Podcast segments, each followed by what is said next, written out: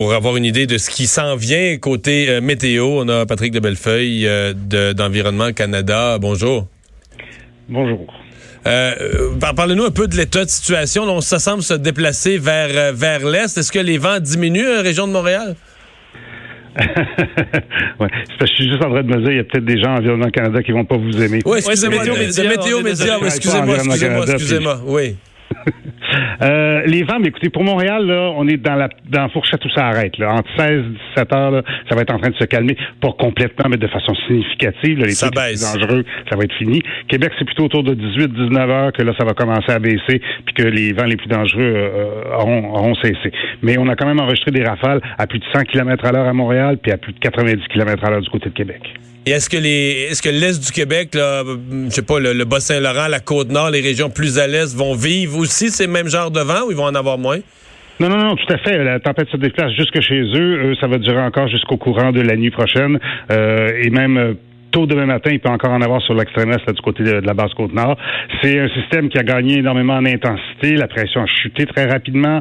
Et là, à ce moment-là, ben, ça crée plus de vent. Et c'est euh, c'est ce avec quoi on est aux prises.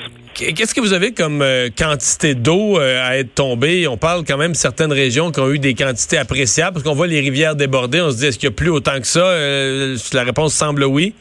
Oui, tout à fait. On parle de 60 mm de pluie à Montréal et localement, c'est-à-dire un petit peu en se déplaçant vers l'Estrie, en se déplaçant vers la Beauce, euh, vers les Bois-Francs, le centre du Québec. Là, on pourrait avoir dépassé cette valeur de 60, puis sa prochaine, c'est plus du 70-75 mm. Donc, c'est vraiment euh, important. La dernière fois que c'est arrivé, euh, tant que ça, on a eu des gros problèmes de panne d'électricité, etc. Là, il y a à peu près deux semaines et c'était les mêmes quantités de précipitations qu'on avait reçues. ce qu'il y a de particulier, c'est parce que je vous disais, hier, j'ai vérifié les niveaux des cours d'eau partout à travers le Québec. Puis il n'y avait pas il n'y avait pas vraiment de cours d'eau qui menaçait tant que ça. On a même appelé les gens d'hydrométéo qui semblaient assez confiants. Donc, c'est vraiment que les quantités de pluie sont tombées euh, d'un tir groupé, finalement, beaucoup en un court laps de temps. Puis là, le réseau hydrographique, ben, difficulté à suivre.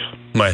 Euh, parlons de la neige. là. Est-ce qu'on a une ligne à peu près qui nous donne une idée dans les oublions les zones pas habitées, là, mais dans les zones habitées, bon, l'Abitibi, ça, c'est clair, eux, ils ont goûté là, une, carrément de tempête de neige, quoi, 20-25 cm. Qui, d'autre au Québec, qui d'autre au Québec là, sur la ligne du Nord, qui d'autre a ramassé de la neige euh, aujourd'hui? Ben aujourd'hui, on est tombé un petit peu à Québec, pas assez pour faire des accumulations, mais il y a quand même eu un épisode de floconnade. C'est-à-dire que le gros des précipitations se termine par une bande de neige. Quand ça a commencé dans le sud du Québec, l'Abitibi était déjà du côté froid. Donc, eux, ça n'a été que de la neige longtemps. Pour plusieurs autres, le long de la vallée du Saint-Laurent, ça aura été de la pluie et ça se termine en neige. Donc, les accumulations de ce côté seront moins importantes. Mais il faut pas oublier non plus qu'à ce temps-ci de l'année, surtout les gens qui sont riverains, qui habitent juste au bord du fleuve, vont évidemment euh, être euh, touchés, impactés énormément par les vents. Mais quand tu habites bien, bien proche fleuve, le fleuve, à ce temps dégage encore assez de chaleur qui fait qu'il faut être un petit peu à l'intérieur des terres pour qu'on parle de neige. Donc, les grands centres urbains ne devraient pas se ramasser, euh, euh, je pense à cette je pense à Bécomo, je pense à Forestville, je pense à Rimouski, à Rivière-du-Loup. Même s'ils voient un épisode de neige, ils ne devraient pas se ramasser les deux pieds dedans. C'est plus en montagne, là. Oui, c'est ça. Plus à l'intérieur des terres, loin d'un plan d'eau chaud et en montagne. Ouais. Euh, donc, est-ce que demain, euh, tout, tout euh, retombe à la normale? Demain matin, quand on se réveille, on ramasse des branches puis des, des, des objets brisés, mais tout est revenu à la normale? Ben écoutez, pour l'Abitibi, le Témiscamingue, on pèle encore si on ne l'a pas fait aujourd'hui. Oui, oui, Pour le sud du Québec, on ramasse nos branches, ça c'est sûr. Dans le centre de la province, ça, ça inclut Québec, ça inclut la Beauce, ça inclut le Témiscouata. Euh, pour eux, il y en a encore un petit peu demain matin, puis ça se calme. En fait, ça se sera calmé déjà au courant de la soirée, mais il peut rester encore un petit peu de vent là, au courant de la nuit avec des rafales qui tournent autour des 40-50 km à l'heure. Et dans l'Est, ben, c'est tôt en matinée aussi que là, on va commencer à voir ça dégringoler et éventuellement ben, commencer à revoir un petit peu de soleil. C'est pas une fin de semaine extraordinaire, mais ce qu'on va remarquer, par exemple, c'est qu'à l'avant ce système-là, il y avait une poussée de chaleur, il y avait une poussée d'humidité également. On a senti là, des secteurs du Québec euh, hier en Esté, il faisait 17.